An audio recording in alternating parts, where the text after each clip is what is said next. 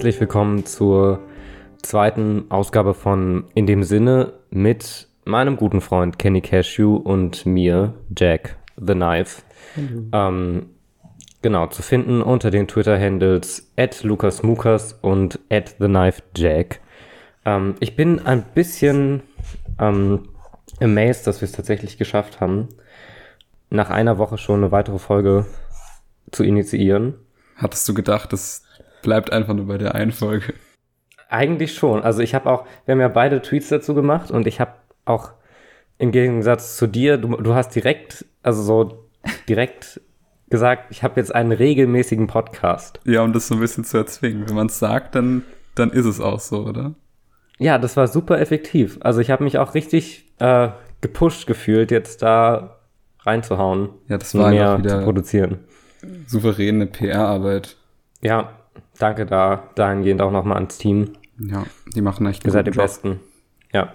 Ja, wie geht's dir? Ja, ganz gut eigentlich gerade. Es ist jetzt ein bisschen mehr passiert mittlerweile. Man kann sich ein bisschen treffen. Wetter ist nice. Ähm, auf jeden Fall mittlerweile wieder besser als im doch sehr doofen Winter. Wahrscheinlich für uns alle. Wann war Winter nochmal? Ähm, Staffelfinale, Staffel 4 oder so, ich weiß es nicht genau. Es ist irgendwie, als es halt so geschneit hat und so, weißt du noch? Ich glaube, das. Nee, also ich, ich erinnere mich dunkel. ja, dunkel war es auch, genau, dunkel war es auch. Das war vor Ja, okay. Ja. Okay, vielleicht, vielleicht kann ich es einordnen. Ja, mir geht's auch gut. Also die, oder doch, mir geht's gut. Die Woche war recht ereignisreich. Ich habe ein, zwei Themen aufgeschrieben. Ich habe auch, diesmal habe ich auch ein paar Sachen aufgeschrieben. Uh, magst du dann direkt anfangen? Okay, ähm, also ich habe so eine Art Pitch. Oh, hau raus. Also ich, ich, also ist halt wahrscheinlich mega bescheuert, aber ich bin letztens halt so unterwegs gewesen und dann dachte ich mir so, diese Blindenhilfen bei der Ampel, ne? Mhm. Die, ich meine, das sind ja, das sind ja Boxen eigentlich. Eigentlich hat ja jede Ja. Ampel so eine Box. Könnte man nicht an so einem Special-Tag wie Fette der Musik oder so diese ganzen Boxen einfach mal benutzen, ausnahmsweise, um so Musik zu blasten? Dass dann so die ganze Stadt so die, eine fette Party ist und natürlich sind halt dann die Autos, der Autoverkehr würde ich, den würde ich dann abriegeln, Genau. damit natürlich auch nicht irgendwie wirklich Sehbehinderte eingestrengt sind, aber ich fände es halt irgendwie übel funny, wie das, was für eine akustische ähm, Gegebenheit da entsteht, wenn man einfach überall diese Musik ballert. Auf jeder Ampel. Die Frage ist, werden die Ampeln dann, also ich meine, du brauchst die Ampeln ja dann sowieso nicht mehr, wenn du die Autos nicht haben. Werden die Ampeln dann auch in so Stroboskope verwandelt? Oh, stimmt, du könntest. Ja, doch, du könntest damit Bühnenlicht machen. Alter. Also, dass die so gedacht. richtig am Blinken sind. Ich weiß halt nicht, wie viel das ausmacht, wenn. Ja, genau, wenn man dann, wenn es dann anfängt, wenn es zu dunkel wird. Oh, damn, einfach so ein stadtweites Festival. Ja, also es hört sich auf jeden Fall schon mal cool an. Es hört sich auch nach einem sehr, sehr ableistischen Hack-Szenario für so einen, für so einen Fight Club-ähnlichen Film an oder so. Ach so, das, ja, ja gut, ja. Eigentlich müsste das ja möglich sein. Ich weiß halt nicht, ob die, wie die informatisch aufgebaut sind, diese, diese Dinge, ob, ob die vielleicht einfach nur ein, ein eingespeichertes Soundsignal haben oder ob die an ein Netzwerk angeschlossen sind, sodass man da dann Sounds drauf spielen kann. Vielleicht können die auch Oder nur so genau die Frequenzen abspielen, die, die gebraucht werden für diese Signale. Vielleicht, vielleicht ist es auch mega cursed, aber ich find's irgendwie, ich find's irgendwie mal witzig. Das kann man nicht, kann man nicht sowas ernsthaft vorschlagen? Kann man nicht irgendwie jetzt zum Beispiel Stadt, Stadt Berlin so, das so, so Vorschlag einreichen irgendwie? Aber ich meine, du bist doch Computer-Nerd, mach doch einfach. Ja, okay, dann äh, setze ich mich mal dran. Ja, dann würde ich, glaube ich, wenn wir gerade bei dem Thema äh, Akustik sind, äh, auch was Kleines noch anmerken, mehr so eine Fußnote zur letzten Folge. Ein Follow-up. Hört man das? Ah, ja, ja. Ich hoffe, die Geräuschunterdrückung hat es nicht unterdrückt. Und zwar ist der, äh, ja, ist der kleine Korok, den ich mir bestellt habe, angekommen und sieht sehr cute und süß aus. Ja. Und da bin ich sehr froh drüber. Ist natürlich direkt eine Minute, nachdem wir die, die Aufnahme gestoppt haben, letztens dann angekommen. Man kennt's. Echt? Nein. ähm, Ich glaube alles. ich würde aber auch direkt was pitchen. Okay. Und zwar mein Pitch der Woche ist ein bisschen ein Follow-up-Pitch zu einem, den ich glaube ich schon mal gemacht habe. Auch Schach Und oder? nee, der Pitch damals war, äh, weil ich, ich wohne in einem Bezirk, in dem sehr, sehr viele Fahrschulen unterwegs sind. Ach ja, stimmt. Also eigentlich gibt es in meinem Leben nur eine einzige Regel und die ist, dass ich jeden Tag ein Fahrschulauto sehe, was ich bisher noch nie gesehen habe. Und genau daraus ist die Idee entstanden, es wäre doch bestimmt super sinnvoll, wenn es einen Bezirk gäbe, in dem nur Fahrschüler fahren dürfen. Einfach um den Rest des Straßenverkehrs zu schützen. Oh Gott. Aber wer, wer will denn da hinziehen? Also da, da wären die Mieten aber niedrig. Ich glaube auch, ja. Aber das ist ja so ein bisschen wie diese, ähm, ähm, ha- hattest du das auch in der Schule, in der Grundschule, ähm, als man diesen Fahrradführerschein gemacht hat, dass man in so ein, dass man, es gibt ja schon extra so kleine, kleine Städte, die so nachgebaut wurden, damit man da Ver Verkehrsübungen machen Naja, kann. diese, ja, ja, diese kleinen, kleinen Verkehrsübungsplätze. ja, so, so ja. ein paar Straßen so. Ja, ja, das hatte ich auch. Das, ich fand das auch immer mega geil und mega mystisch, weil das hatte, es hatte irgendwie immer auch so einen Vergnügungspark-Vibe, weil das so eine Ja. ganz eigene Architektur ist, die da entstanden ist. Halt so, so normale Sachen, aber in kleiner. Und mein, mein Follow-up-Pitch dazu ist jetzt aber eigentlich, was auch die Frage nach dem, wer will denn dann da wohnen, eigentlich auch erledigt, äh, wäre, du hast eine ganze Kleinstadt, in der nur Leute sind, Die noch das die Leben lernen. so, die noch das Leben lernen, die gerade Oh. so am Anfang ihrer Berufsausbildung sind oder sowas. Weißt du, so, die so, die, die das erste Mal Barkeeper sind und dann noch nie was mit Kohlensäure gemixt haben und dann zu- zum ersten Mal diesen Fehler machen müssen, was mit Kohlensäure zu mixen oder sowas. oh mein Gott. Weißt du, wo halt diese ganzen, diese ganzen Arbeits, Das ist so ein ganz, das ist ein Schauplatz für so alle, also alle, alle, die da leben, machen alles so Learning by Doing mäßig gerade. Die machen alles zum ersten Mal. Genau, und ich glaube, dass man da, dass du halt so diese Stadt als, als Schauplatz für eine sehr witzige, also ich glaube, das ist eher eine Miniserie, die, die da drin steckt, aber ich glaube, das wäre einfach eine sehr witzige Kulisse für ziemlich viele Slapstick-Szenen oder Slapstick-Situationen. Ich glaube, der Tourismus wäre echt hoch. Also die Anfrage, so viele Leute würden so denken, ja, ich will jetzt einfach mal einen Tag. Weil man fühlt sich dann ja als Außen, als Aber ich finde, da dürfen dann auch nur Leute hinreisen, die vorher noch nie woanders hingereist sind. die noch nie was gemacht haben. Genau, sondern so, so, die halt dann auch das erste Mal sich, sich irgendwie dann da verständigen müssen oder rausfinden müssen, wie man irgendwie eine Übernachtung bucht oder so. Oh Mann, ja. Ich fände das super. Ich fände das super. Weißt du, und dann gibt's dann halt irgendwann gibt's einen Punkt, an dem du halt die Sachen kannst und dann wirst du rausgeschmissen. Aber meinst du, dass, dass sich dann, also man fühlt sich, glaube ich, ziemlich wohl in dieser Stadt, weil du musst, weil du irgendwie nicht so viel Konkurrenz hast, weil alle irgendwie nichts auf die Reihe kriegen. Aber ich glaube, dass dann, dass dann deswegen niemand weg will und halt so tut, als wenn, als wenn, also dass, dass, dass, dass jeder dann den Lernprozess äh, extra so zurückdreht innerlich. Weißt du, so tut, als wenn, als wenn sie immer noch keine Ahnung haben. Und dann hast du einfach, es ist einfach es ist einfach, es führt zu nix, glaube ich, und am Ende. Und dann gibt's, stimmt, dann gibt's Leute, die aber auch misstrauisch werden und andere Leute verpetzen und dann sagen, du, du, ich hab gesehen, der kann das. Also der, ich, ich glaube, ich glaube, Faker. ich glaube, ja, ja, ich glaube, wir melden den mal. ja, ich kann, kann mir das schon als auf jeden Fall sehr witzige Grundlage für sehr viel der vorstellen. Postbote, der, der hat mir tatsächlich die richtige Post gegeben. Ich glaube, wir müssen ihn loswerden. Ja, kann man auf jeden Ja, Fall die gut. Frage ist nur, die Frage ist nur, die Leute, die dann effektiv melden, was passiert mit denen?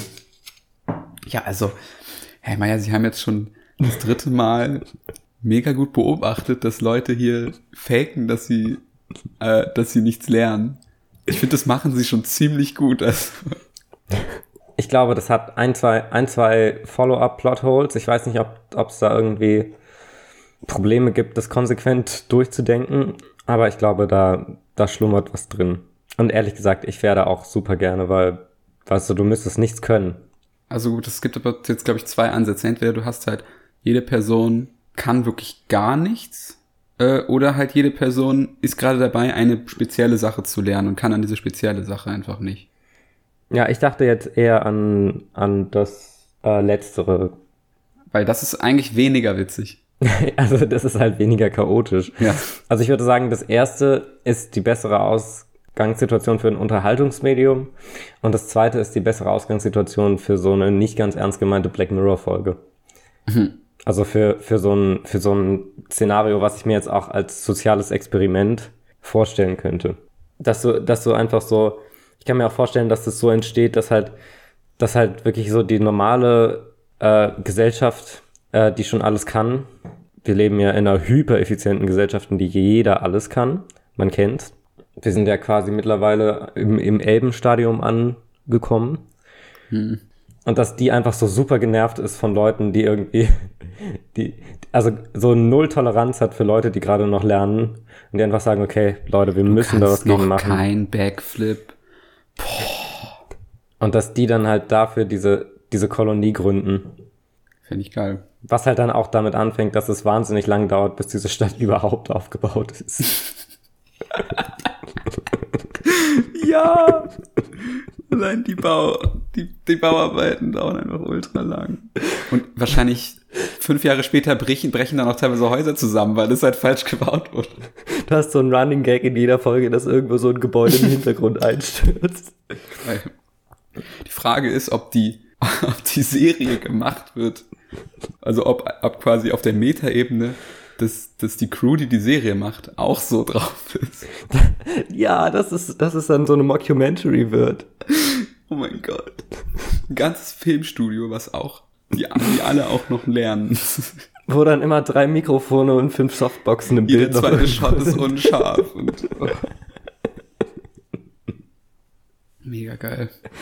Ja, das kann man dann endlich Okay. fortführen, glaube ich. Ja, ich glaube auch. Okay, dann würde ich sagen, hast du ein weiteres Thema? Also was ich zum Beispiel, ich gehe jetzt einfach mal spontan zu Gaming, weil ich habe ja immer noch, bin ja immer noch in dem Projekt, dass ich vorhabe, alle Minikits in Lego Star Wars, die komplette Saga zu sammeln, bevor die Pandemie zu Ende ist. Damn. Weil ich Okay. finde, also ich will das eigentlich im Nachhinein so sagen können, yo, also mein weirdes Goal in der Pandemie war halt einfach alle Minikits in Lego Star Wars zu sammeln. Ist das nicht mal krass oder so? Ich weiß nicht, wie viele das sind. Ich finde das krass. Also jetzt aus der Perspektive, als ich das letzte Mal wirklich Lego Star Wars, also bis jetzt bis auf das eine Mal, wo wir uns getroffen haben und das verbuggt haben, das Spiel, ja, ähm, sondern damals, als ich frisch eine Wii hatte und dann Lego Star Wars gespielt habe, das war für mich so, das waren wirklich unerreichbare Ziele, diese Ja, Minikits. ich habe das auch das nie waren so gemacht. Momente, wo ich mir dachte, da komme ich nie hin in meinem Leben. Es ist halt aus einer heutigen Sicht, es ist nicht so schwer. Es sind halt pro, pro Level muss halt zehn sammeln. Man muss halt alle Level nochmal durchgehen und so und das, also ja, aber ich habe früher auch als Kind habe ich die nie, ich habe nie alle gesammelt. Also ich glaube, ich hatte auch nie überhaupt einzelne Level, wo ich alle hatte. Und mal gucken, ob ich jetzt auch generell das versuche 100% zu spielen, also auch irgendwie alle goldenen Steine und roten Steine. Ja, aber das ist so mein, Crazy. mein Nebenbei-Ziel gerade. Neben der Doktorarbeit. Genau. Das ist, finde ich, aber auch was, was man, das kann man so raushauen auf so einer Party. Übrigens. Wusstest du, also ich habe ja in der Pandemie alle Minikits in Lego Star Wars gesammelt. Also ich weiß nicht, du hast vielleicht ein was? Album Alle? geschrieben oder du hast gelernt, äh, mit Pastellfarben zu zeichnen oder so. Ich habe alle Minikits gesammelt und so. Kannst vorbeikommen, ich zeig dir die alle. Ne? Stimmt, die- Minikits sind aber, die werden ja auch, werden die nicht sogar zu so richtigen. So Raumschiffen meistens. Geil. Ja, das ist halt Konzept Lego durchdacht. Also generell bei Lego Star Wars oder bei den Lego-Spielen habe ich zwar nie das Gefühl, dass dieses Konzept, dass es halt Lego ist, komplett ausgenutzt wird, aber es gibt immer wieder coole Sachen, wo du irgendwie, du zerstörst so ein paar Gegenstände und dann aus den Teilen, die dabei entstehen, baust du irgendwie was, was, was sich dann weiterführt. Aber natürlich, du hältst nur eine Taste gedrückt, während du baust. Es wäre halt cool, wenn es mal ein Lego-Spiel gibt, was so wirklich all in geht mit dieser Idee, dass alles aus Lego ist und dass du alles theoretisch aus äh, umbauen kannst und zu anderen Sachen bauen kannst. Aber die haben, also ich meine, die haben ja zu den Lego-Spielen auch extra so Spielzeug noch gemacht. Also aus den Lego-Spielen, die, Le die Lego-Steine, die haben die dann wirklich in echt gemacht und als so Sets rausgebracht. Ach echt, das wusste ich gar nicht. Crazy. Ja, ja, und da haben, also da sind die dann auch noch weiter mit dem Konzept gegangen. Also ich habe das, also Lego funktioniert ja so, also zumindest das Lego-Spiel Merch funktioniert so, dass du dir diese Sets baust, kaufst. Ja. Und dann ist quasi das Main Game, dass du die einmal aufbaust. Und dann ist die Langzeitmotivation, die dahinter steckt, ist du zerstörst Nichts das alles zerstören, und wirfst es und nein und wirfst das alles in eine Kiste. Genau, du musst erstmal nichts zerstören, sondern nur aufbauen. Weil das ist so die also Frage, das, wie lange- das Game nochmal neu gedacht. Wie lange lässt du dieses Heads äh, auf, deinem, auf deinem Regal stehen, bis du dir denkst, okay, das kommt jetzt auch in die große Lego-Kiste einfach rein? Nee, also das machen nur Normies. Also das machen wirklich nur, nur die Casual Lego Gamer, die sich sagen, ich kaufe mir jetzt ein Set, Um das baue das einmal auf und dann stelle ich es hin, um das anzugucken. Oder um irgendwie den Wert zu erhalten. Also die, die richtigen Pro-Gamer, Pro-Lego, Real-Life, Toys-to-Life-Gamer zerstören das dann alles und mixen das ab. Ja, die bauen aus Dumbledores Büro, bauen die ein Raumschiff. Also das ist, das ist halt der Pro-Move. Solche Sachen. Oh, wirklich, aber ich habe ich hab das auch so geliebt, immer Raumschiffe zu bauen. Raumschiffe Ja. bauen ist das Geilste, weil es gibt ja, dadurch, dass wir jetzt in, in unserer gesellschaftlichen Entwicklung noch nicht ganz so weit sind, Gibt's keine Regeln? also noch nicht wirklich im Raumfahrerstadium sind, genau, gibt es noch keine DIN-Normen, an die man sich halten muss. Und deswegen, Kannst auch nicht sagen, Aerodynamik ist ja, glaube ich, auch egal, oder? Weil es gibt ja kein Aerodynamik Aero. ist erstmal egal, ja. Kannst du halt irgendeinen Scheiß bauen und sagen, ja, das ist halt das neue geile Raumschiff. Ja, true. Also das, das war immer eine, eine helle Freude. Aber ich würde tatsächlich dann mal von Aerodynamik zu äh, Erotik und Eurovision übergehen. Und zwar ähm, habe ich mir am Samstag äh, zusammen mit einer guten Freundin einen, den ESC angeguckt. Ja, Das habe ich, hab ich, nicht, hab ich nicht live angeguckt. Ähm, war verwir- verwundert, dass das so viele gucken in meinem Umfeld. Ähm, aber ich habe es Genau. gestern, gestern mir nochmal angeguckt. Also zum, nur, den, nur den Gewinner. Zu Faust für den Rest. Ja, äh, ist aber auch ist aber auch gut tatsächlich. Also ich würde sagen, die Gewinner kann man sich gut angucken und ich habe aber diese, ich gucke mir das eigentlich recht gerne an, weil ich das irgendwie immer inter interessant finde und dann auch immer geil finde, irgendwie über die Songs zu lästern und wie langweiliger Pop das dann doch immer ist und so. Und dieses Jahr hatte ich aber eine sehr tolle Erfahrung damit, weil äh, normalerweise ähm, habe ich immer so ein, zwei Favoriten. Also die Songs sind meistens nie so großartig oder sind jetzt nie so richtige Meisterwerke, äh, sondern im besten Fall irgendwie gut oder ganz poppig oder ganz funky oder irgendwie ganz edgy oder ganz witzig. Ähm, und dann zählt noch die Show dazu. Ähm, aber normalerweise ist es so, dass ich eher unzufrieden bin mit den, mit den Gewinnern oder GewinnerInnen. Und dieses Jahr war es aber so, dass tatsächlich genau die gewonnen haben, wo ich, wo ich mir das gewünscht habe oder wo ich auch meinte, dass es einerseits das beste Paket aus Performance und Song war. auch ein geiler Song. Das Ding ist, du hast mir, du hast mir das Album äh, gestern oder vorgestern einfach so auf Spotify geschickt, kommentarlos. Ja, Und also was heißt kommentarlos? Ich finde, da schwebt schon sehr passiv-aggressive Botschaft mit dahinter, dass du dir das gefälligst anzuhören Ja, aber das hast. Ding ist, ich, ich wusste zu dem Zeitpunkt nicht, was du mir da schickst. Also, ich habe mir das dann so angehört und dann so, okay, also eine italienische Band und hab dann erst gecheckt, ah, okay, Italien hat ja gewonnen. Dann habe ich erst gecheckt, dass das der Eurovision, äh, dass es die Winner-Band ist. Und ich habe dann tatsächlich, der erste Song auf dem Album ist ja der, der ESC-Song. Ja. Der äh, Siti e Buoni. Also habe ich den, übersetzt so viel wie still und brav heißt. na, ich weiß nicht, ob das äh, Zustimme auf die, auf die passt, aber ich habe den Song halt das erste Mal gehört, ohne zu wissen, dass das ein ESC-Winner ist. Aber das finde ich zum Beispiel, das finde ich so geil an denen, weil, also ich, ich erlebe gerade ein Phänomen, was ich eigentlich sehr selten an mir erlebe.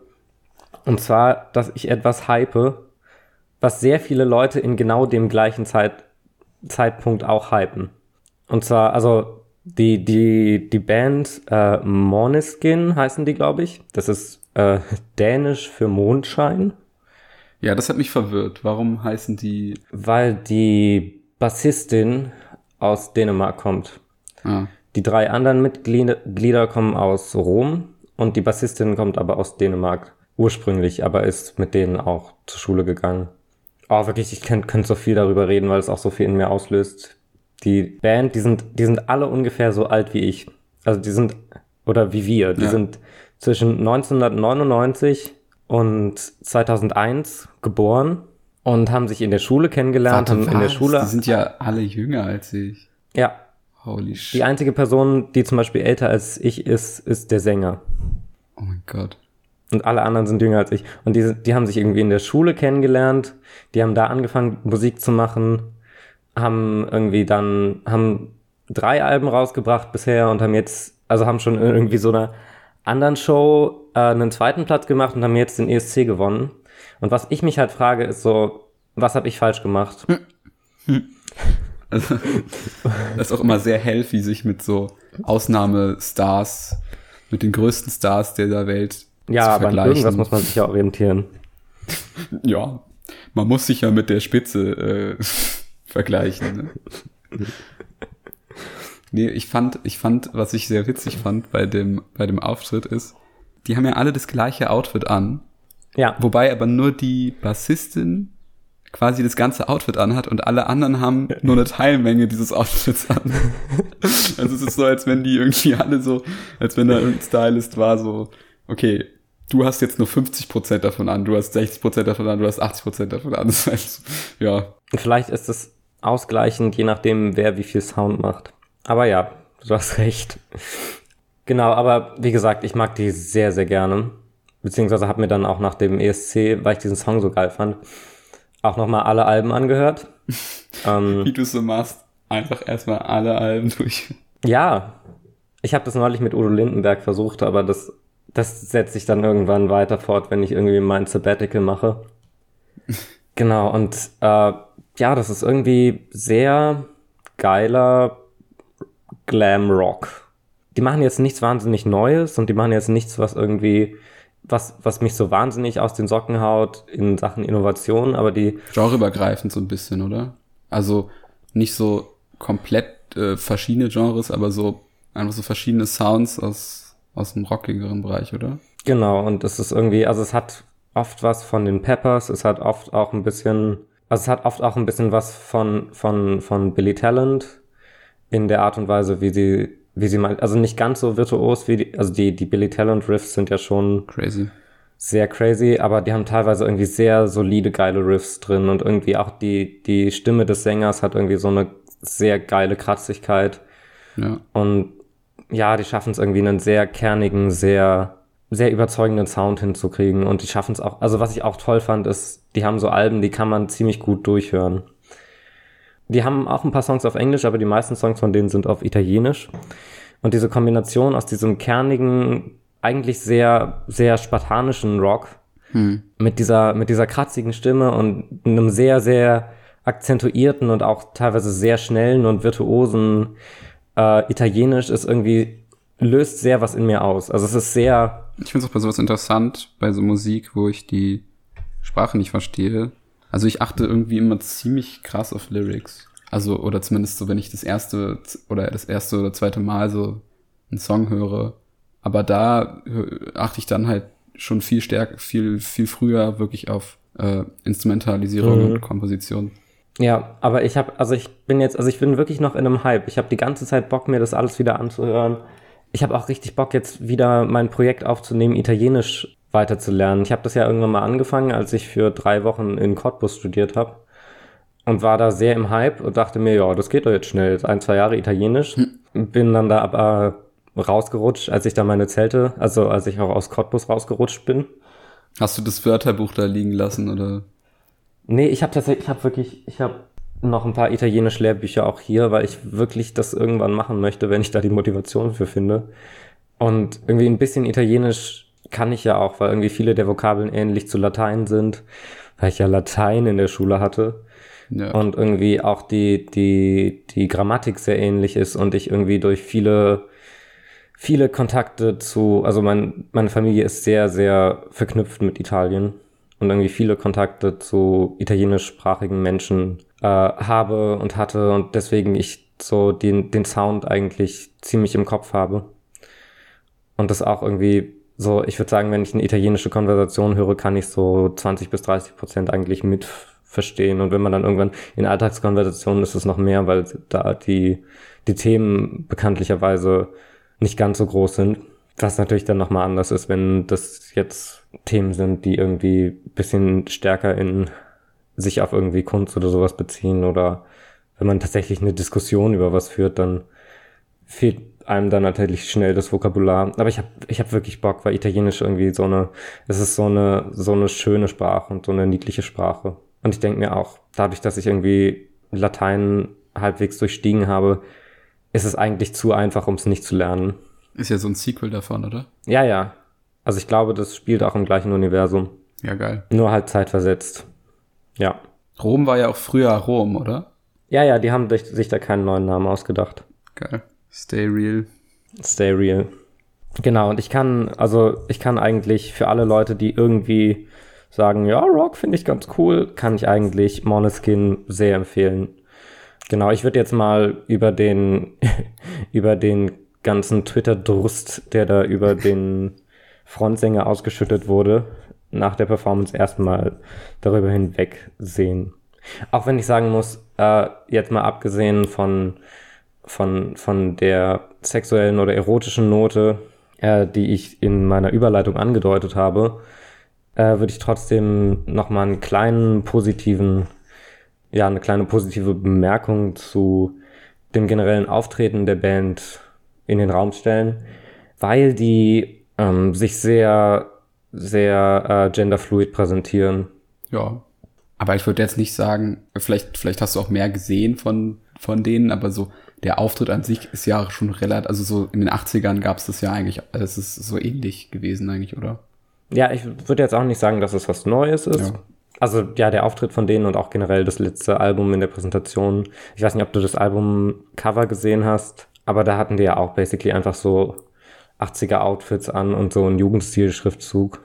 Also das ist schon sehr 80er, was sie gerade fahren. Aber trotzdem freut mich das. Okay, es ist jetzt beim ESC auch nicht verwunderlich, dass da ein bisschen queerere Präsentation drin ist. Aber ich kann mir zum Beispiel nicht vorstellen, also ich glaube so, Deutschland ist irgendwie, habe ich das Gefühl, nicht so bereit, so, oder ich weiß nicht, wer, wer, wer, wer bei Deutschland dieses Mal war, aber ich habe das Gefühl, es ist immer so sehr, die, dass Deutschland so ein bisschen sich davor sträubt, so ein bisschen edgier zu sein oder irgendwie progressiver zu sein. Es ist doch meistens dann irgendein Singer-Songwriter, einfach so relativ klassisch oder so. Ja, es ist dann meistens ein weißer Dude. Ja. Der Singer-Songwritet. Zumindest war das jetzt in den letzten zwei Jahren so. Genau. Aber nochmal Moneskin, sehr geil, weil die auch irgendwie, ja, auch über den ESC hinaus äh, Gender auf eine sehr unklassische Art und Weise äh, behandeln. Und das ist sehr wholesome, sich das anzugucken. Also ich glaube auch auf dem letzten Cover hat der Frontsänger auch ein sehr geiles Kleid an, was ja immer noch als eher nicht an männlichen Körpern zu platzieren gesehen wird. Und das irgendwie, das hat mich sehr gefreut, weil es auch so, weil die das auch mit so einer mit so einer Selbstverständlichkeit irgendwie präsentieren. Genau, und ich habe dann nach dem, nach dem ESC äh, wurde mir noch der ESC-Film, der letztes Jahr rauskam, ähm, mit Will Ferrell, glaube ich. Ja. Und Rachel McAdams angeguckt. Und mit dem hatte ich auch sehr viel Spaß. Einerseits, weil ich ja vorher die Show gesehen habe und das so ein bisschen so tut, wie als würde es hinter die Kulissen gehen. Und andererseits auch, weil der Film wirklich Spaß macht auf einer Ebene. Aber das ist ja komplett, also es ist ja einfach nur ein fiktionaler Spielfilm, oder? Es ist ja einfach nur. Der ist fiktional, aber der nimmt sich so gar nicht ernst. Also der, der gooft die ganze Zeit über isländische Kultur ab, auf, aber auf eine ganz wholesome Art und Weise. Hat aber auch, also teilweise sind, sind auch, spielen auch ganz, ganz viele Ex-ESC-Gewinner, hups, Ex-ESC-Gewinner und Teilnehmer äh, damit einfach so. Und teilweise passieren auch echt drastische Sachen in dem Film oder so echt Sachen, die man, wenn man die anders inszenieren würde, den in eine ganz andere Stimmung ziehen würde. Aber es ist alles so, es wird alles mit so einem Augenzwinkern weggewischt und irgendwie einfach so akzeptiert. Und das ist halt so eine, es hat so eine ganz, also die, die Gags sind jetzt nicht super Hammer und die, die, der ist jetzt nicht super ausgefeilt, aber der hat so eine, so eine gemütliche Wohlfühlkomik. Im Sinne von, jetzt nicht im Sinne von, dass es so super, super stupid ist, sondern einfach so, es fühlt sich halt an wie, weißt du, wie wenn, wie wenn Hollywood-Leute so einen YouTuber-Film machen würden. So Kartoffelsalat. Naja, nicht ungefähr so, also halt so, der ist so, der ist so ein bisschen, der hat so eine, so einen gemütlichen Low-Effort-Ansatz an manchen Stellen. Also der ist super produziert an vielen Stellen und hat, die haben, die haben auch einfach in der, in der ESC-Stage vom letzten Jahr, also nicht vom letzten Jahr, aber vom letzten ESC, der stattgefunden ist, letztes Jahr ist ja ausgefallen.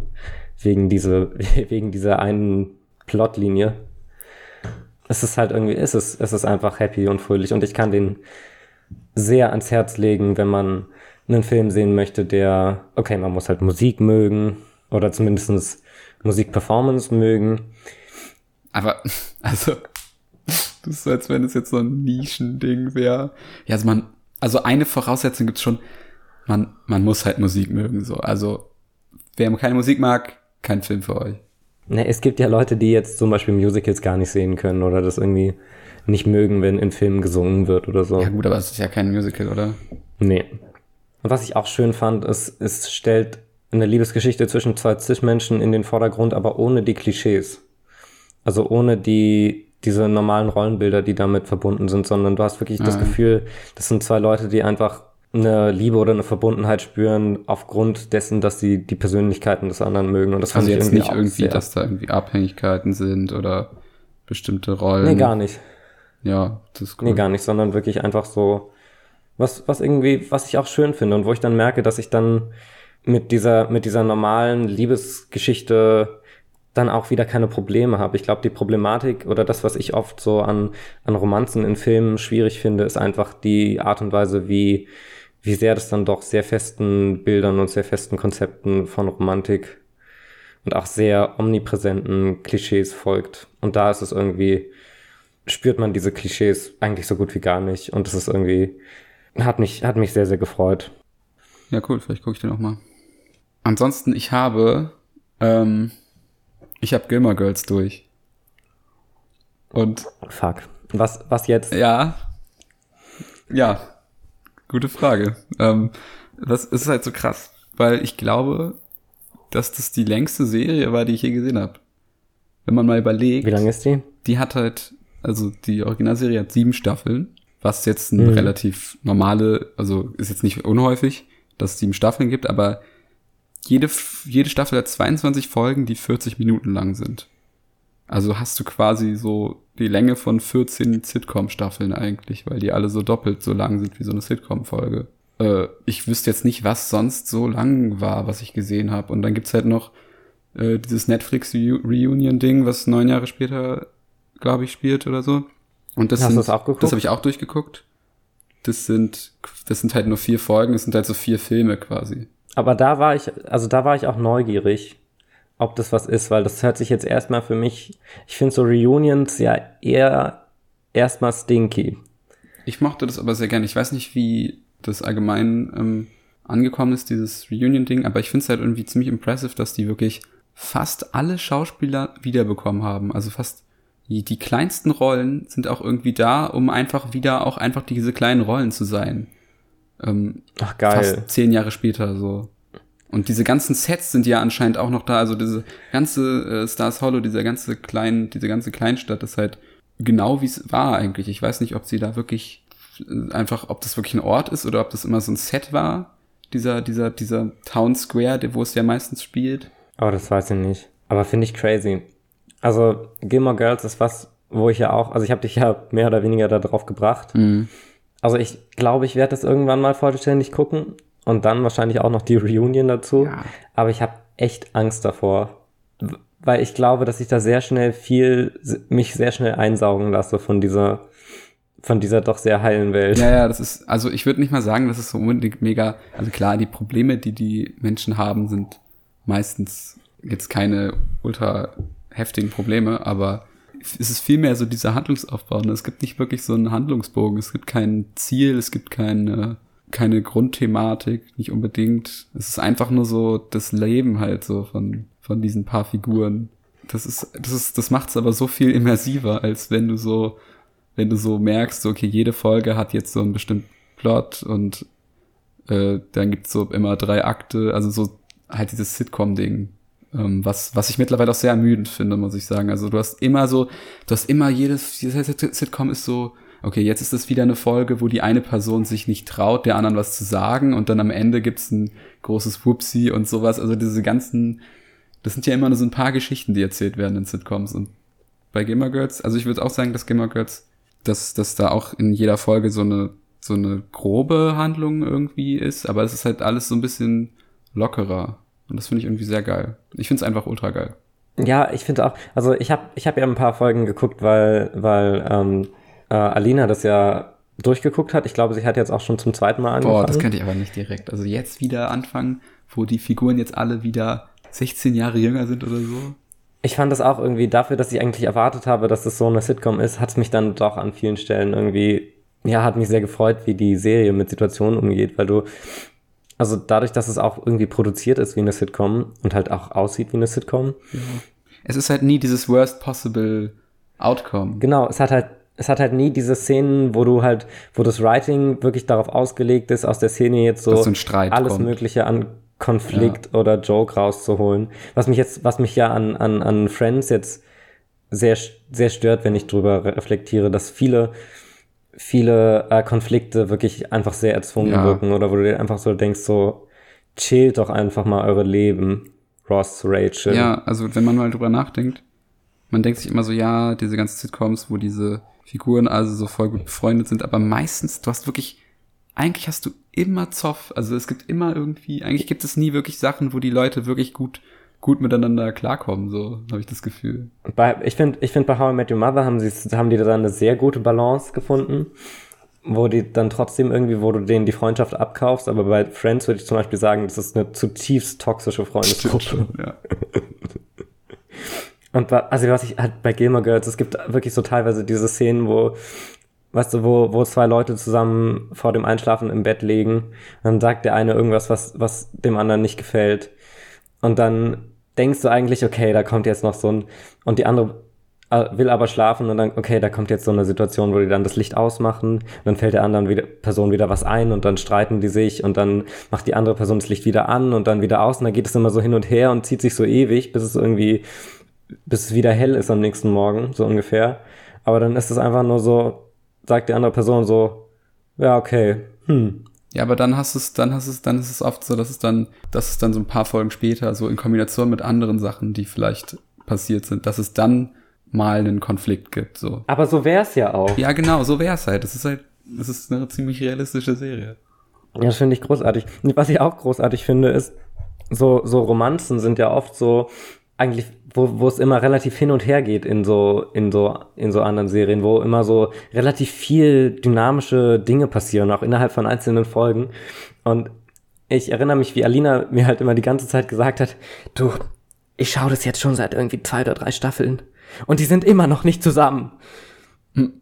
Und es macht mich so fertig. Ich möchte, dass die zusammen sind. Und dann waren die fast zusammen. Aber mhm. dann kam irgendwie, kam irgendwie was dazwischen und dann waren die plötzlich kam jemand anderes und das ist so. Aber das hast du ja schon in Sitcoms auch, dass du immer dieses Will Day, Won't Day Couple hast, wo du so, ja, also wo es am Anfang schon äh, established wird, dass da, also da wird schon angehintet, ja, die kommen irgendwann zusammen und das ist dann irgendwie erst mehrere Staffeln später. Ja, aber ich würde sagen, dass die Serien einem dann doch zwischendrin mehr, mehr Gratification geben und mehr so Situationen geben, wo, wo das dann irgendwie wirklich kurz was ist und ich glaube, bei Gamer Girls ist es oft so, dass es dich nicht so belohnt, wie du dir wünschen würdest, dass es dich belohnt an manchen Stellen. Ja. Also jetzt, wo ich es durch habe, also das Ende ist auch nicht wirklich ein Ende, weißt du? Also dadurch, dass es nie wirklich einen Anfang und eine Mitte gibt, ist das Ende auch nicht ein Ende, sondern es aber könnte ja jetzt immer noch weitergehen. Ja, aber das macht, das macht so wahn, das macht mich so wahnsinnig so. man könnte die verfolgen, bis die in Rente sind so. Aber es ist halt irgendwann zu Ende und theoretisch könnten die jetzt noch mal irgendwann eine Reunion machen.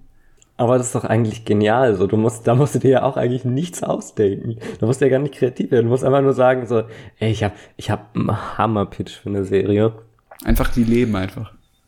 Wir, wir machen einfach so Leute, die leben. Ah, das ist wirklich genial. Und dann so komplette Ruhe im Pitchraum. Alle denken halt erstmal so drüber nach und denken sich dann so. Genau, und dann so eine, so, so eine Minute später sagt einer so, ja, wäre eigentlich ganz cool. Können wir so machen, oder? Und alle so, yo, ja. Dann, okay, ja. dann machen wir das jetzt. Ja. Der Tag danach war der erste Drehtag. Wahrscheinlich, ja. Ich würde mal in, in äh, Gaming übergehen, in den Gaming-Bereich. Und zwar bist du ja neben deiner äh, Quest, alle Minikits in Lego Star Wars zu bekommen, auch noch mit einem anderen Game beschäftigt, was äh, auf Blöcken basiert, eher auf zweidimensionalen Blöcken. Tetris. Minish Cap. Ah ja, Minish Cap. Und ähm, wollte dich fragen, wie da deine Erfahrung weiterhin so ist. Weil ich habe dir ja an vielen Stellen zugeschaut mhm. und es ist irgendwie wieder das eingetreten, was, was, was ich befürchtet hatte, was irgendwie jedes Mal eintritt. Wo ich aber auch sagen würde, dass in dem Fall Minish Cap da, glaube ich, auch einen größeren Teil Beitrag zu, zu bringt, als das sonst bei normalen Zelda Games. Aber ich würde sagen, du hast, so wie ich das jetzt aus meiner Position mitbekommen habe, schon deine Freude mit dem Spiel, aber auch an vielen Stellen deine Probleme. Ja, du denkst dir wahrscheinlich oft so, oh Honey, warum kommst du nicht weiter? Aber ja, keine Ahnung, ich, ich, ja, es gibt irgendwie viele, viele äh, Längen, wo ich einfach nicht weiß, äh, was jetzt nächstes machen muss. Ähm, und dann ist halt irgendeine Sache, die ich machen muss, um dann wirklich weiterzukommen. Diese, diese Flaschenhalsmomente habe ich halt immer wieder in so Games, wahrscheinlich generell auch manchmal, aber so vor allem Zelda. Aber das ist lange nicht so schlimm wie bei Link to the Past. Aber bei Link to the Past habe ich wirklich, glaube ich, mindestens die Hälfte der Spielzeit ist einfach nur rumirren bei mir gewesen. Weil man nicht, also es, ich finde, dass diese Spiele hinten, vor allem wenn die so ein bisschen älter sind, dann hinten die einem wirklich nicht da gut hin, wo man, mhm. wo man weiter nachdenken muss, was man jetzt macht. So, äh, also das ist mittlerweile halt schon leichter. Ich glaube, das liegt aber vielleicht auch ein bisschen daran, dass Leute früher insgesamt drei Games hatten und dann halt das voll geil fanden, dass sie da jetzt irgendwie mega drüber grübeln müssen. Also ich, weil was mich halt so nervt, war, ich mag die Spielwelt immer sehr gerne, aber irgendwann habe ich keinen Bock mehr auf die, weil ich in jedem Screen, in jeder, in jedem Gebiet schon zehnmal hin und her gelaufen bin, einfach weil ich alles immer absuchen muss jedes Mal. Das äh, shadet so ein bisschen meine doch eigentlich guten Erinnerungen an die Spiele. Ich glaube, deine Skrupel, Dinge nachzuschlagen, oder an Momenten, wo du nicht weiterkommst, vielleicht mal einen Guide aufzumachen oder jemanden zu fragen, sind größer als bei anderen Menschen. Ja, ich, ich habe halt irgendwie, ich will das Spiel ja spielen und ich will nicht einfach die ganze Zeit nebenbei gucken, wie man das spielen soll. Das ist halt bescheuert irgendwie. Ja, aber ich hatte zum Beispiel in dem in dem äh, Tempel, wo ich dir zugeguckt habe, wo man diese diese Grabeklauen bekommt, ja. habe ich diesen Raum, äh, wo man die drin findet, den habe ich auch erst nicht gefunden und musste das zum Beispiel nachgucken. Und ich habe dir das ja dann in dem Moment auch gesagt, wo das ist. Oder mehr oder weniger darauf hingedeutet, weil ich auch wusste, dass das so, ja, mehr oder weniger doof platziert ist.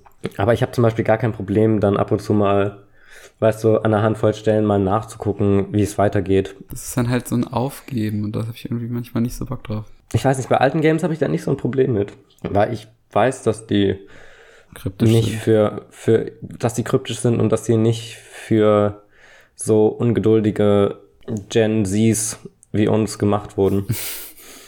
Wir, wie mit TikTok verwöhnten Kiddies, die nur noch eine Aufmerksamkeitsspanne von 20 Sekunden haben, ja. Ja, deswegen habe ich da nicht so ein Problem mit.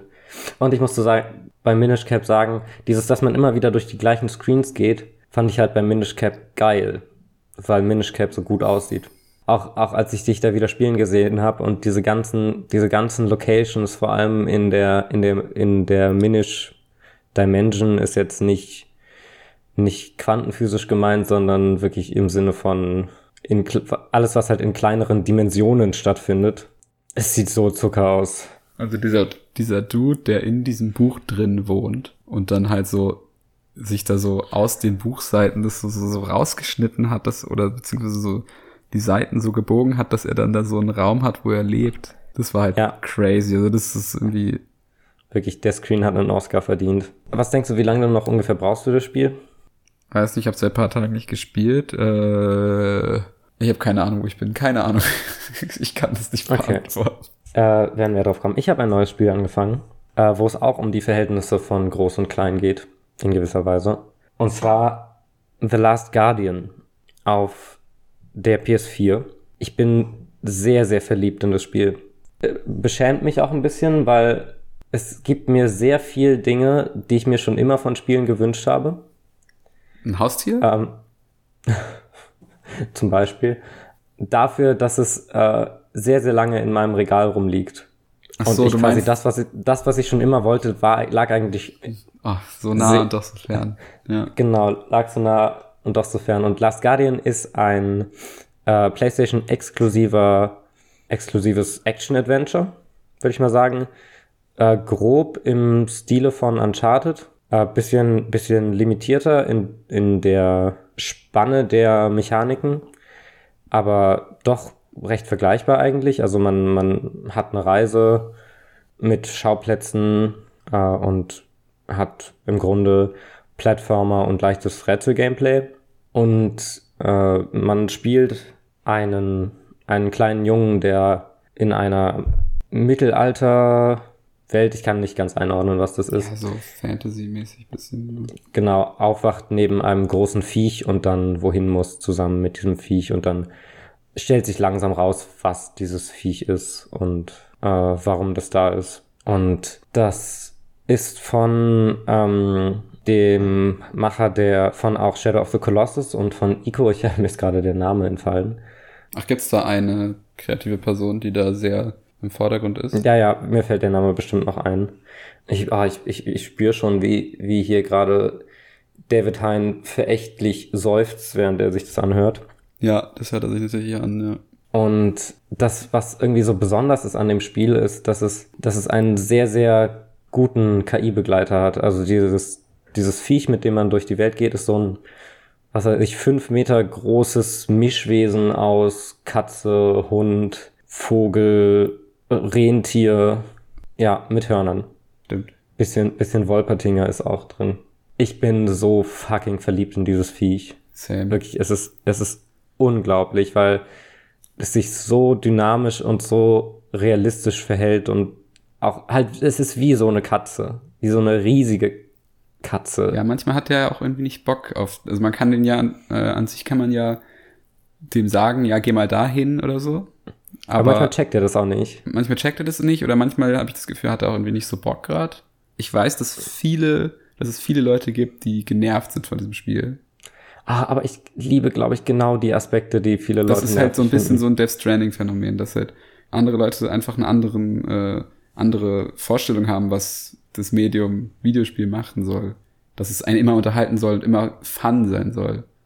Und manchmal ist es halt nicht Fun. Manchmal hast du halt Situationen, wo du ein bisschen warten musst oder wo du ein bisschen, äh, ja, einfach, einfach ein bisschen rumspielen musst, rumprobieren musst. Und das ist halt irgendwie, ich fand das auch super geil. Also bis auf so ein, zwei Stellen, wo es irgendwie super bescheuert ist. Also es ist einfach irgendwie manchmal ein bisschen clumsy, dass der dann runterspringt statt hoch oder sowas. Aber eigentlich größtenteils ist es schon damn impressive. Ich finde es sehr im impressive, weil es genau in die Richtung geht. Äh, also ich glaube, ich glaube, The Last Guardian ist so ein bisschen mein etwas besseres Assassin's Creed Unity für Action Adventures. Weil es wirklich so, es macht genau die Dinge, die ich mir wünsche. Also es hat kein HUD, es hat kein Kampfsystem. Es ist wahnsinnig gut animiert. Viele der Rätsel sind physikbasiert. Die Umgebung ist genauso designt, dass du einerseits mit ein bisschen Nachdenken relativ gut rausfinden kannst, wo es lang geht oder wo es lang gehen könnte, aber trotzdem nicht so, dass ich mir denke, okay, das ist jetzt nur dafür so designt. Hier ist die Vogelkacke, wo ich hochklettern muss. Die, die Interaktionsmöglichkeiten mit der Welt sind sehr organisch ein, eingebunden ins Worldbuilding. Ähm, die Set-Pieces sind atemberaubend, also es gibt so viele Orte, an die ich mich erinnern kann. Ja. Äh, Was auch ganz toll dazu beiträgt, dass ich diese Welt glaube und dass ich da immersed bin, ist, dass es ganz viele Stellen gibt, oder an denen du erst denkst, dass du weiterkommst, weil du irgendwie auf einem Balken balancieren kannst oder weil du irgendwo, irgendwo langklettern kannst, wo du aber trotzdem nicht wirklich weiterkommst, sondern wo du dann merkst, okay, hier geht's gar nicht weiter oder hier, hier kann ich zwar jetzt langlaufen, aber das bringt mir nichts. Frag mich auch, ob das überhaupt absichtlich ist. Also inwiefern das so beabsichtigt war, dass man, dass es halt wirklich nicht so ganz, dass es nicht so 100% klar ist manchmal, wo man lang muss. Also ich glaube, ich glaube, das ist ein Spiel, was sehr klaren Designgedanken an vielen Stellen folgt. Einfach basierend darauf, dass es von dem Shadow of the Colossus Team ist, das ja auch wirklich ein sehr konzeptionelles, durchdesigntes Spiel ist. Und auch irgendwie, keine Ahnung, der, der Faktor, dass dieses Viech so, so glaubwürdig ist. Trikot heißt es beim Namen. Ich fühle diesem Tier mehr gegenüber, als ich irgendwie vorbeilaufenden Hunden fühle. Ja. Und das will irgendwie was heißen. Ich hatte auch schon überlegt, mir Merch zu bestellen, aber dachte mir dann so. Äh, Life-Size? Oh. so ein riesiger Plüsch-Trikot. Oh mein Gott. oh, wie geil wäre das? Oh, wirklich, das ist, das wäre auch, glaube ich, ein Traum, dass irgendwann Animatronik so weit ist, dass sie einfach die KI von diesem Ding in so einen großen Trikoroboter reinsetzen müssen. Oh. Ich glaube, dafür sind da sind wir nicht, keine Ahnung. Obwohl Boston Dynamics hit me up. Aber durch hast du es noch nicht, oder? Nee, ich hab's noch nicht durch. Aber weil es wirklich so an so vielen Stellen wirklich genau das bedient, was ich mir von Games wünsche. Also auch, ich meine, du erinnerst dich da, du, du warst daran, ich will da jetzt nicht genauer drauf eingehen, aber es gibt ja diese, diese Fässer, diese Snackfässer, ja. wo so blaues Zeugs drin ist, die du dem, dem Tier füttern kannst. Also die eigentlich meistens optional sind, aber es gibt eine Stelle, wo man wirklich eins benötigt, um weiterzukommen. Und wie, ich will das jetzt nicht genauer sagen, wie das war, aber wie man quasi an dieses Fass kommt, hatte so viel zu tun mit wirklich ausprobieren und eigentlich mit den Dingen, die ich normalerweise mache, um in Games rumzugrufen. Ja, und hier ist das irgendwie anscheinend äh, vorgesehen gewesen. Genau, hier ist es genau die Art und Weise, wie man das Spiel spielen soll. Also ich glaube, das ist so eins der wenigen Games, die wirklich auf meinen doch eher destruktiven Spielstil äh, zugeschnitten sind. Ja. Und das finde ich, das finde ich sehr, sehr toll. Die auch nicht so versuchen, immer so mega äh, smooth zu sein. Die, die, äh, die laden schon auch dazu ein, dass du so ein bisschen mit der, mit der Spielwelt rumprobierst, äh, statt einfach nur so einen Film zu spielen quasi. Also das ist so genauso das, wo ich, was ich mir teilweise dann von Games wie Uncharted, die doch recht ähnlich sind, auch öfter wünschen würde. Ich finde Uncharted ist halt so das, was es sein will. Ich, ja, ja, absolut, aber es könnte jetzt um, so um was ja alle Games sollten, um mir besser zu gefallen. Es muss, alles muss dir ja auch gefallen. Ja, ja, alles muss mir gefallen. Das müssen sie sich auch gefallen lassen, die Games. Ja. Damit ich es mir gefallen lassen kann. Es bedient ja auch irgendwie diese Fantasie, sich so mit so eine Bonding-Experience mit so einem wilden Tier zu haben. Also, dass du irgendwie ja. so, ein, so ein süßes Tier findest und dann irgendwie so mit dem was erlebst und das ja, dass man halt so bondet und die, dieses Spiel macht auch definitiv bewusst Sachen, dass manchmal so Gameplay oder so, so Regelmäßigkeiten, die das Spiel dir eigentlich gibt, so gebrochen werden und dadurch mhm. so gezeigt wird, okay, also dadurch irgendwie nochmal krasser untermalt wird, dass, dass hier zwei Lebewesen irgendwie ja, bonden halt, also dass sie irgendwie äh, füreinander Dinge fühlen. Und das ist irgendwie sehr, das ist irgendwie sehr süß. Das ist ein ja, wholesome Game. Wahnsinnig toll. Und was ich mir, was ich mich dann aber auch irgendwie ein bisschen traurig macht, ist, dass mir jetzt spontan kein Game einfällt, was auf den Gedanken, die da aufgemacht wurden, aufbaut. Also ich habe so ein bisschen das die, dieses traurige Gefühl, dass es so ein bisschen das einzige seiner Art bleibt für eine Weile, weil dieses Konzept, ja, das wird ja auch angedeutet im Spiel. Ähm, aber ich meine, ich meine einfach dieses Konzept, dass du so eine Bonding-Experience zu so einem KI-Charakter hast, ja, fällt mir jetzt auch irgendwie nichts zu. Da ein. fällt mir jetzt nichts ein, wo ich mir aber denke, da steckt, oder zumindest steckt da für mich so viel Potenzial drin. Aber da habe ich das auch das Gefühl, es könnte auch vielleicht, also leider so ein bisschen einen kapitalistischen Hintergrund haben, dass dieses Spiel, glaube ich, nicht so ultra erfolgreich war. Nee, das war auch und 13 Jahre in, in Entwicklung, soweit ich weiß. Ja, also genau, also das, das zahlt sich halt irgendwie anscheinend nicht aus. Also es gibt nicht genug Leute, die so sehen, wie geil das ist und das dadurch halt nicht so, also ja, so ein Gaming ist halt oft so, dass eine Inspiration auch oft äh, durch Geld gesteuert ist, dass halt gesehen wird, was gut ankommt, verkaufsmäßig und dann, das wird dann eher schon mal gegreenlightet, so als Spiel. Und das, deswegen weiß ich nicht, inwiefern das so, solche Spiele, äh, inwiefern Last Guardian jetzt inspiriert für andere Spiele. Und genau, ich wollte nochmal den Namen einreichen. Shadow of the Colossus, Ico und The Last Guardian stammen von Fumito Ueda. Okay. Ja, freue mich auf zukünftige Projekte. Ähm, genau, ich würde noch äh, zu einem anderen fast Gaming-Thema gehen. Und zwar zu Castlevania Staffel 3. Staffel 3, okay, sehr verwirrend, weil ich ich habe alle vier geguckt, die vierte ist jetzt rausgekommen, aber du willst jetzt über Staffel 3 reden. Ich möchte jetzt über Staffel 3 reden, Okay. weil ich nämlich eigentlich Staffel 4 gucken wollte, dann aber gemerkt habe, ich habe Staffel 3 gar nicht geguckt. Ja, also sehr weird auch aufgebaut, die Serie. So, eigentlich ist die, die ursprüngliche Handlung ist ja eigentlich in den ersten zwei Staffeln und dann passiert noch, Dann passiert noch mehr, genau. ja. Aber das, was mehr ist, ist irgendwie auch cool, finde ich. Es ist auch cool, genau. Staffel 1 ist ja eher so eine, ich habe das Gefühl, Staffel 1 ist eher so ein Pilot. Ja, Staffel 2 ist dann wirklich so, da geht's halt ab. Und ich finde es halt auch geil, dass teilweise dann Dinge einfach so mal passieren. Also es ist Ja. nicht so wie bei Game of Thrones oder so, dass so mega über Staffeln lang was hochgehypt wird und dann gibt's den Endfight, sondern manchmal ist es einfach so, dass relativ plötzlich denkst du dir so, ah, okay, jetzt bekämpfen die den und den und ach so, okay, jetzt ist dieser ultra epische Endfight auf einmal. So, was man halt nicht erwartet, aber es ist ja trotzdem, die, die späteren Staffeln haben zwar dann irgendwie zehn Folgen oder so, aber es ist trotzdem immer noch relativ kurz erzählt alles und das ist irgendwie cool. Ja, das finde ich, also ich finde es auch geil. Also einerseits, ich liebe die Serie an vielen Stellen visuell sehr, weil irgendwie, ich habe, glaube ich, einen Crush auf 70 Prozent aller Charaktere. weil irgendwie, weil die sind, ich weiß nicht, die sind alle super hot und teilweise auch super genderfluid in der Art und Weise, wie sie präsentiert werden.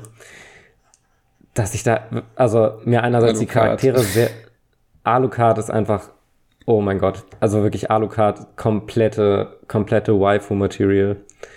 Und also ja, keine Ahnung, auch diese, diese Vampirschwestern, die da wohnen, die große Vampirschwester, Hilfe. Hilfe. Bitte weniger Screentime geben. Nein, mehr. Ja, aber Also- dann kannst du dich nicht mehr auf die Story konzentrieren. Ja. Und ähm, ah, ich weiß nicht, es ist, es ist irgendwie, die Story juckt mich eigentlich nicht so, aber die Art und Weise, wie es inszeniert ist, die, die, es ist so, ah, es ist so geil. Es ist so genauso das, was ich mir an vielen Stellen, was ich so geil an den, an den Castlevania Artworks meistens finde. Super überstilisierte, aber an klassischer Kunst orientierte ähm, Goth-Ding, was aber nicht so also es ist an manchen Stellen ist es schon edgy, aber es ist irgendwie auch bunt an manchen Stellen und dann irgendwie auch verspielt. Und ähm, was mich sehr gewundert hat an der, an der Staffel, an der dritten Staffel jetzt, ist, dass die an vielen Stellen doch sehr sexuell geworden ist. Wo ich mir so dachte, ist jetzt nichts, was ich schlecht finde oder es passt auch irgendwie rein. Du aber es meinst ist jetzt diese nichts, eine Folge vor allem, ne? Es gibt die eine Folge, wo, Wo irgendwie alle so, irgendwie. ja, wo, wo Genau, aber es wird auch, Sex wird auch öfter thematisiert, so. Was ich jetzt nicht schlecht finde, ich finde es super, Ja, ja, stimmt, Äh, aber freut mich, dass auch, es- ja, auch so dass es so irgendwie, dass es so, So. so auch irgendwie casually mit eingebunden wird. Und es ist jetzt auch nicht, dass ich jetzt sagen würde, das ist jetzt was, was super voyeuristisches oder was, wo die jetzt nur um irgendwie die, die Weeps irgendwie in ihrem Fandom zu bestätigen. Aber es ist ja kein Anime. Also, Ne, es ist, es ist schon ein Anime, aber es ist ja glaube ich. nicht, Amer also es ist ja irgendwie amerikanisch oder so. Also es ist ja eigentlich, Nee, es ist amerikanisch. Ich glaube, ja, aber ich glaube, Anime, ich weiß nicht, in dieser einen Corridor Digital Folge haben die darüber geredet. Soweit ich weiß, ist Anime dann Anime, wenn es in Japan animiert wurde. Okay, dann ist es kein Anime, weil ich, weiß glaube, das nicht, wurde in Japan in animiert wurde. Korea oder Indien animiert. Wo ich aber auch sagen würde, das ist einer der Kritikpunkte, den ich an Staffel 3 habe und den ich aber auch schon an Staffel 2 f- hatte. Und zwar, es gibt manche Stellen, wo ich die Animation nicht so geil finde. Also gerade so in so Szenen, wo Charaktere laufen oder so, ist es sehr hölzern. Ja. Wo die in, in der Pilotstaffel doch schon deutlich geiler war, die Animation an vielen Stellen. Also, aber es gibt auch, also es gibt auch Momente, wo es wirklich alles nur Zucker ist und nur gut aussieht. Aber das liegt auch daran, dass die, dass die, die Animationsstudios irgendwann gewechselt haben. Ich glaube, das hat mich in Staffel 2 an Stellen auch mehr gestört als in Staffel 3. Also in Staffel 3 ist da wieder ein, wieder ein Schritt nach oben. Das Ding ist dadurch, dass die, dass die Serie irgendwie keinen äh, richtigen, äh, sinnvollen Handlungsaufbau hat, hat, weiß ich nicht, ob sie jetzt zu Ende ist. Ich glaube, dass sie jetzt zu Ende ist. Also nach der vierten Staffel. Aber ich meine, da könnte auch noch mehr kommen. Ich habe halt, ich habe halt auch bei Staffel 3 habe ich tatsächlich öfter das Gefühl gehabt, dass es, es nimmt sich so, so Sachen aus so Gaming-Strukturen auch raus. Also, das hat sich an vielen Stellen dann doch wieder wie ein Game angefühlt, in der Art und Weise, wie auch Konflikte behandelt wurden. Also auch, zum Beispiel diesen, es gibt auch diese eine Szene am Ende, wo plötzlich ein Raum voller Monster ist und du denkst dir, okay, jetzt spitzt sich das zu und jetzt wird es so super knapp. Aber am Ende, also alles, was sie machen, ist okay. Die looten halt ein bisschen. Ja, die bluten halt ein bisschen, aber wir erledigen halt jetzt die Monster relativ souverän, so wie das halt in so einem Bosskampf auch wäre. Also du, du kriegst, wahrscheinlich kriegst du Schaden, aber Ja. wenn du gut bist, schaffst du es. Ja, die schaffen das meistens alles eigentlich, ne? Also, Genau, und das fand ich irgendwie dann doch ganz cool. Ah, ich weiß nicht, und das ist auch so, weißt du, es ist auch, ich liebe ja auch alles, was die Bibel irgendwie für Style missinterpretiert. die ganze Kirche. Also da. Uff. Aber genau das finde ich einfach, das gibt mir dann auch noch mal mehr als andere Fantasy-Welten, einfach weil das so diese, diese Verankerung in realer Mythologie hat. Oder beziehungsweise für mich auch noch mal in äh, realer Mythologie, mit der ich auch zu großen Teilen wirklich sehr nah aufgewachsen bin, einfach dadurch, dass ich, äh, man versucht hat, mich katholisch zu erziehen. ja, also meine Empfehlung. Ich bin äh, für heute durch mit meinen Themen. Fällt dir noch was ein? Eigentlich nicht. Ich wollte, wollte halt vielleicht noch, also ich habe Love Death Robots gesehen, die zweite Staffel. Oh, da können wir gerne drüber reden. Die habe ich auch geguckt. Ja, ich habe, glaube ich, nicht so ultra viel zu sagen. Ich finde es nur immer sehr erfrischend, dass es diese Serien gibt, die so anthologisch aufgebaut sind. Also so, Ja, dass du halt nicht eine übergeordnete Handlung hast, sondern halt irgendwie einfach nur Geschichten. Ähm, ist halt natürlich die Frage, ob es überhaupt eine Serie ist. Es sind halt kurz, es ist halt eine Kurzfilmsammlung. Aber finde ich immer sehr cool irgendwie, dass man so ein grobes, übergeordnetes Konzept hat, Thema hat, wo, wodurch, wo dann halt, wofür dann irgendwie Kurzfilme anscheinend gemacht werden. Ich weiß nicht genau, wie das, wie das da abläuft in der Produktion. Ich weiß nicht, ob das, also ich denke, das sind ja irgendwie immer ein, jedes Team hat eine Folge, I guess. Aber Ja. jetzt sind es ja auch in der zweiten Staffel. Oh mein Gott! Sorry, gerade ist an mir ein Fahrschulauto vorbeigefahren an meinem Fenster, das ich noch nie gesehen habe. ja, wie jeden Tag, oder nicht? Es war ein goldenes Fahrschulauto von der Fahrschule Berliner, die, wo das ISO die Siegessäule war. Oh mein fucking Gott! Wirklich, es ist, es ist so uncanny. Das ist wirklich weird. Das hast du auch schon, das hast du auch schon vor zwei Jahren oder so schon, schon erwähnt, dass das immer, oder da war ich auch oft dabei, dass du dann ein neues Fahrschulauto gesehen hast. Warum machen denn alle bei dir da Fahrschule? Also, Ich weiß es nicht. Das haben sich die, das ist ein Running Gag. Da bin ich mir ziemlich sicher, dass da die Writer für verantwortlich sind. Ich glaube auch. Also das ist wirklich auch, ich weiß nicht, wer da darauf gekommen ist, aber Wirklich, ich habe auch schon teilweise das überlegt, ob das nicht geil wäre, für Tempelhof so ein Pokémon Go, aber für Fahrschulautos einzuführen. Dass es so eine Sammlung an Fahrschulautos gibt, also was sich dann auch so selbst katalogisiert. In dem Moment, wo du quasi ein, ein Fahrschulauto siehst, fotografierst du es und dann wird es aufgenommen. Oh, wirklich, wie so ein Jumpscare gerade. Also es war ein Jumpscare. aber hast du, siehst du auch die Fahrschulen selbst oder siehst du nur die Autos? Ich habe eine der Fahrschulen schon gesehen. Aber vielleicht ist es dann ja die gleiche Fahrschule, die dich ultra trollen will und halt immer so neue Fahrschulauto-Designs macht. Okay, Verschwörungstheorie, es ist immer das gleiche Auto. Oder es ist Aber neu designt. oder es ist so eine so ein Fahrschulauto-Händler, also der quasi die Autos für Fahrschulen macht und die dann so testfährt bei dir. Oder es ist ein Fahrschul, ein Doppelbetrieb zwischen einer Fahrschule und einem Ausbildungszentrum für Autolackierungen. Oder es ist eine Fahrschulschule, weil die FahrlehrerInnen müssen ja auch das lernen, das zu, beizubringen. Und dann haben die halt, Also das ist quasi eine Fahr Fahrlehrer, also Fahr, ja, Fahrschul, ja, Fahrschulschule.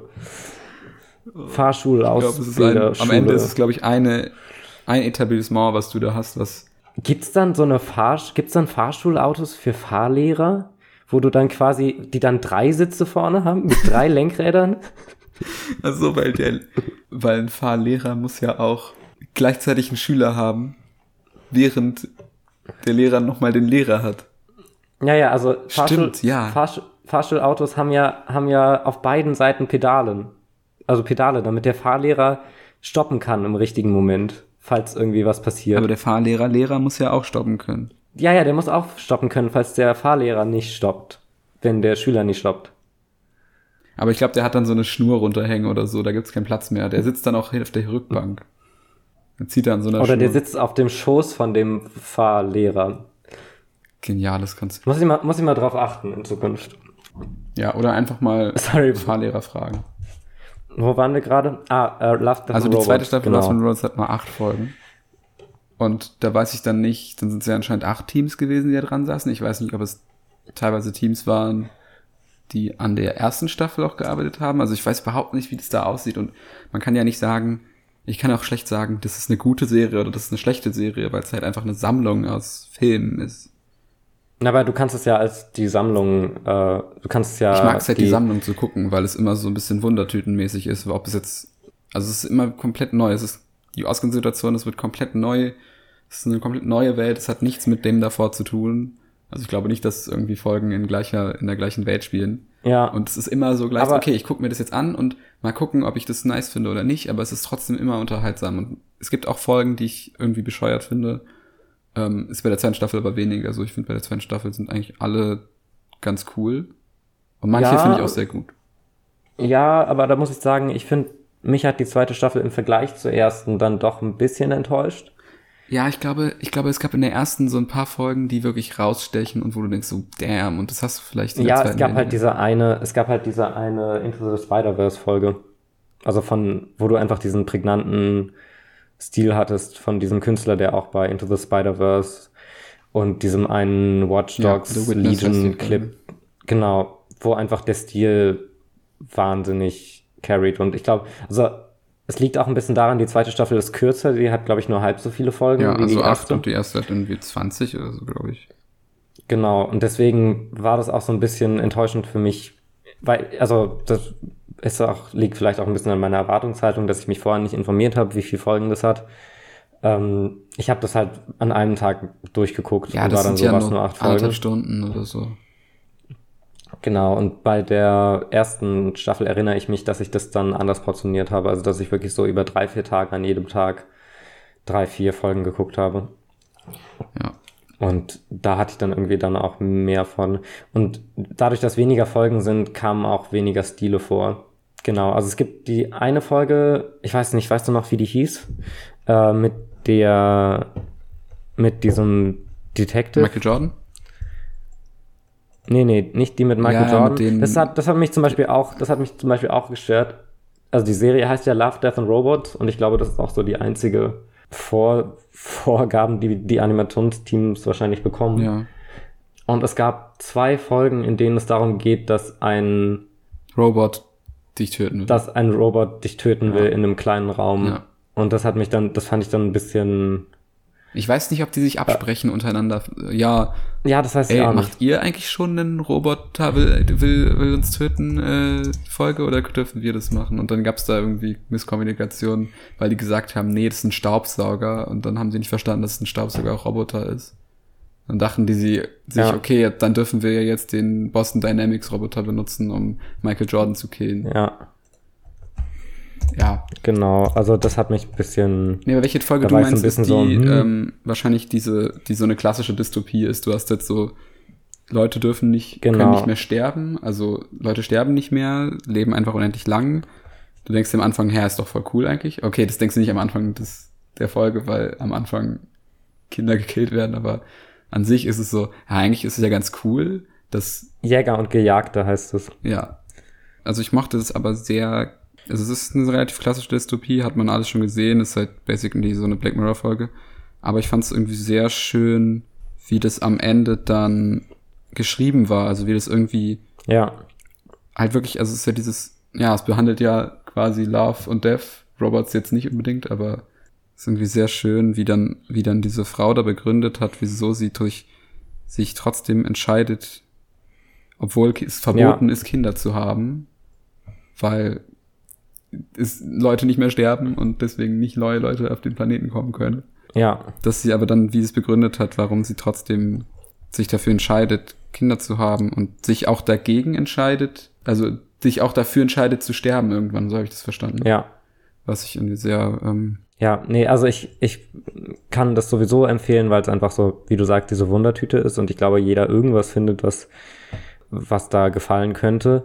Jetzt, wo ich auch nochmal drüber gucke, würde ich doch auch sagen, dass die allgemeine Qualität oder im, im Schnitt gefallen mir die Folgen dann doch alle sehr gut. Also äh, ich würde auch sagen, die, die Weihnachtsfolge, da will ich jetzt, da will ich jetzt nichts drüber sagen, aber die, wo es um, um, also die heißt Bescherung. Wirklich, die hat mich sehr gekillt. Da habe ich wirklich sehr gekichert am Ende auch. Ja, ja, die ist ganz kurz nur. Ähm, aber ja. Die ist ganz kurz, aber wirklich sehr, sehr pointiert und auch wirklich so, glaube ich, nur so, nur so eine einzige Idee. Ja. Aber das finde ich auch interessant, dass man teilweise dann, das ist ja so ein bisschen, was du schon angesprochen hast, das Problem, dass du viele Ideen hast, aber das nicht in so eine große Handlung einbauen könntest. Und so Sachen, so, so Kurzfilme sind dafür halt echt geil. Dass du so, Ja. auch manchmal reicht es so, ein, zwei Ideen nur zu haben. Es ist ja auch nicht schlimm, wenn es, wenn eine Folge mal nicht gut ist. Oder nicht Ja. so interessant für einen ist, weil es ist ja nur, sind ja nur zehn Minuten, die du das guckst, so. Ja, und also welche Folge ich auch sehr schön fand, war die letzte, die heißt Der ertrunkene Riese. Oh ja. Weil das ist ja wirklich einfach Death und überhaupt nicht so Ja. Robots-Aspekt, dass es irgendwie in der Zukunft spielt oder so. Sondern es ist irgendwie, es ist ein, es ist so, es ist ein, eigentlich ein, ein Fantasy oder ein surrealistisches Setting zumindestens, Ja. aber beschäftigt sich trotz, also nimmt es eigentlich nur als Ansatz, um sich über Sterblichkeit äh, Gedanken zu machen. Quasi benutzt genau diese, diesen Fantasy-Aspekt Ja. auf eine Art als, als, als erzählerisches oder als, als fast schon philosophisches Mittel. Und das fand ich, also fand ich sehr schön. Ja, fand ich auch sehr impressive. Also ich bin da auf jeden Fall ähm, gespannt, ob es da jetzt ähm, dann auch eine dritte Staffel irgendwann geben wird. Also ich habe auch gar nicht erwartet, dass es dann noch eine zweite Staffel geben wird. Ich dachte, es ist einfach nur so eine einmalige Sammlung, aber finde ich auf jeden Fall cool, dass es auch immer noch so Anthology-anthologische Sachen gibt, die nur kleinere Geschichten erzählen. Und ja, das Ja. fand ich cool. Und was ich noch sagen wollte, ich finde es halt auch dahingehend interessant, dass es, dass manch, also einfach zu sehen, so Status-Update, wie weit sind wir in Richtung Fotorealismus. So ein bisschen Grafik flexen. Genau, weil ich würde jetzt sagen, wir sind dann noch nicht, wir sind immer noch nicht an dem Punkt, wo ich alles glaube, aber zum Beispiel die Folge mit äh, Michael Jordan fand ich schon sehr believable, auch wenn ich da glaube, dass das ja da, dass der Kopf echt ist. Ja, nee, also ich glaube, das Also- ist einfach echt. Das ist nicht, das war nicht animiert. Nee, meine Theorie ist, Also es war einfach Michael Jordan. dass alles bis auf den Kopf animiert ist, beziehungsweise gemotion captured ist und nur der Kopf dann im Nachhinein reingesetzt wurde. Also ja, die Umgebung drumherum war, glaube ich, muslim animiert natürlich, aber ich glaube, Genau. Und ich würde auch sagen, dass sein Körper an vielen Stellen auch animiert ist, der Suit und so. Nur der, nur der Kopf sah an manchen Stellen so gut aus, dass ich Nee, nee, der Kopf war auf jeden Fall echt. Also du kannst noch nicht Menschen so gut darstellen. genau dahingehend finde. Also finde ich einfach so, das ist auch was, was ich mir sehr, sehr gerne angucke, zu sehen, wie weit kommt Computergrafik und wie realistisch ist Computergrafik mittlerweile. Ja. Ähm, Ja, in dem Sinne, Schaltet auch nächste Woche ein, wenn wir das mit der Regelmäßigkeit hinkriegen. safe nicht. Do you sometimes ask yourself if life has meaning and how to find out what to do? If the world is meant for more than just to die there, Jack the knife, Jack the knife, Jack the knife doesn't know it's either.